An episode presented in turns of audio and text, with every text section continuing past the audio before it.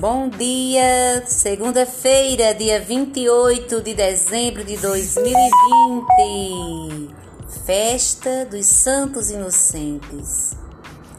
A graça a ser pedida hoje, Senhor, que eu te conhecendo possa te amar e seguir com alegria. Vindo Espírito Santo, encher os corações dos vossos fiéis. Acendei neles o fogo do vosso amor, Senhor, enviai o vosso Espírito e tudo será criado, e renovareis a face da terra. Oremos, ó Deus que instruísse os corações dos vossos fiéis com a luz do Espírito Santo. Fazei que apreciemos retamente todas as coisas e gozemos sempre de Sua consolação. Por Cristo nosso Senhor. Amém. As leituras de hoje estão no livro 1 João, capítulo 1, versículo 5 a 2. O salmo de hoje é o 124. E o evangelho de hoje está em Mateus, no capítulo 2, versículo 13 a 18.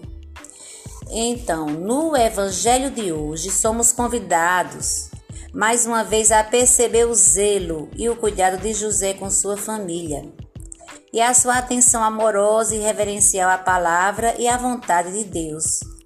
Diante da violência que se avizinha contra a Sagrada Família, José toma o caminho do exílio para o Egito. E sua decisão é antecipada pela escuta do anjo do Senhor, que o avisa da perversidade que está no coração de Herodes, o qual vai passar a história exatamente como um homem sanguinário e sem coração. Jesus, ainda lactente, participa do destino dos fracos e pobres, que muitas vezes têm de sair em busca de melhores condições de vida longe da terra natal. O povo de Deus, quando precisava de refúgio e proteção, recorria ao Egito para fugir dos governantes tiranos. No nascimento de Jesus, vemos o poder de Herodes tremer ante a possibilidade de um poder que ele fosse superior. No, no não podendo suportar tal perigo, o rei promove uma solução definitiva e perversa que é a morte dos nascidos por ocasião da visita dos magos. A decisão perversa, má e radical do governante leva a um genocídio de crianças de peito. A ambição do poder impõe a morte aos inocentes. Eles são associados à causa do Cristo, conforme a antífona da entrada da missa de hoje. Os meninos inocentes foram mortos por causa do Cristo. Eles seguem o Cordeiro sem mancha e cantam Glória a ti, Senhor. E a oração do dia nos faz entender que eles proclamam, não por palavras, mas pela própria morte, a glória do Cristo. Essas crianças mortas cruel e covardemente tem seu sangue unido ao sangue de Cristo pela salvação do mundo. Para o evangelista Mateus, Jesus é como um novo Moisés. O paralelismo entre os dois nos faz perceber que ambos nasceram no momento em que o poder se munia de perversidade a ponto de matar lactantes, lactentes, crianças de peito. Ambos estiveram no Egito, e a eles se pôde atribuir o dito pelo profeta: Do Egito chamei o meu filho. Vejam em Moisés no capítulo 11, versículo 1. Essas referências a Moisés, em parte, deve-se ao fato de Mateus estar escrevendo para uma comunidade judaico-cristã, que conhece a história de seu povo e dá valor à figura de Moisés. Vejamos com os olhos da imaginação. Ver os preparativos para a fuga, a pressa, a apreensão de Maria e de José. Ver o caminho de Israel para o Egito. Entrar no coração de Maria e perceber suas preocupações. como um servo humilde tomar parte, ajudando na organização das ações. Ouvir as palavras do mal nas disposições que se promoviam no palácio do rei, para dar cumprimento à perversidade contra os inocentes. Ouvi os, os lamentos e gritos das mães ao perderem seus filhos.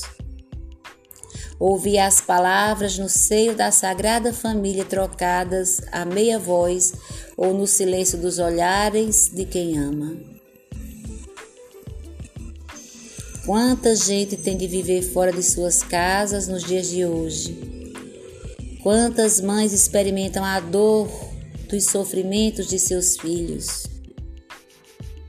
Basta lembrar as mães que têm os filhos drogados, né? muitas vezes crianças.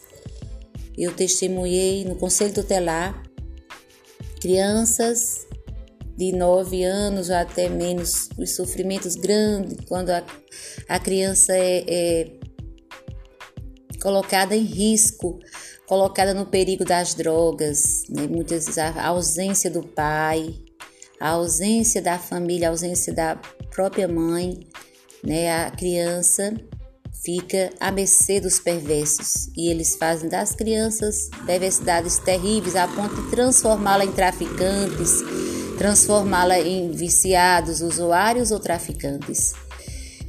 Como também experiências de crianças que nascem e os pais são ausentes, né? Os pais deixam a criança sem uma visita, sem atenção paterna. Isso causa muito sofrimento. Então, os sofrimentos de hoje são muito grandes, ainda de muita pobreza, muita falta do básico, do fundamental. Crianças que não têm alimentação adequada, crianças que não têm um aconchego de um lar, crianças que vivem presas nessas, nas favelas, nos cubículos, né, nas várias pessoas morando canto só. Então, tantas situações, pessoas que fogem também para outro lugar para melhorar de vida.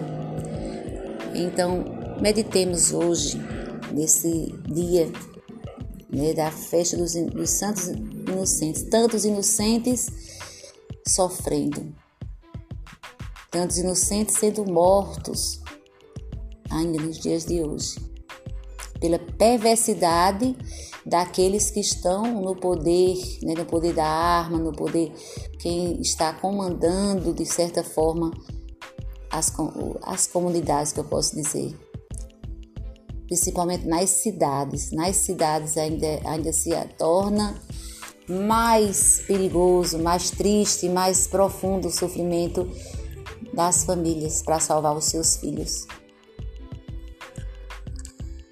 Quantas mães experimentam a dor dos seus filhos? O cuidado de José e a sua atenção à sua família e ao querer de Deus podem me ajudar a também entender a realidade da minha vida? Então rezemos para que os pais, as mães, os filhos possam conhecer, conhecer e se espelhar na família de Nazaré. Pais compassivos, compreensivos, presentes na vida dos filhos, mães contemplativas, pacientes, presentes na vida dos filhos. Que assim seja para a maior glória de Deus e o bem dos irmãos. Paz e bem.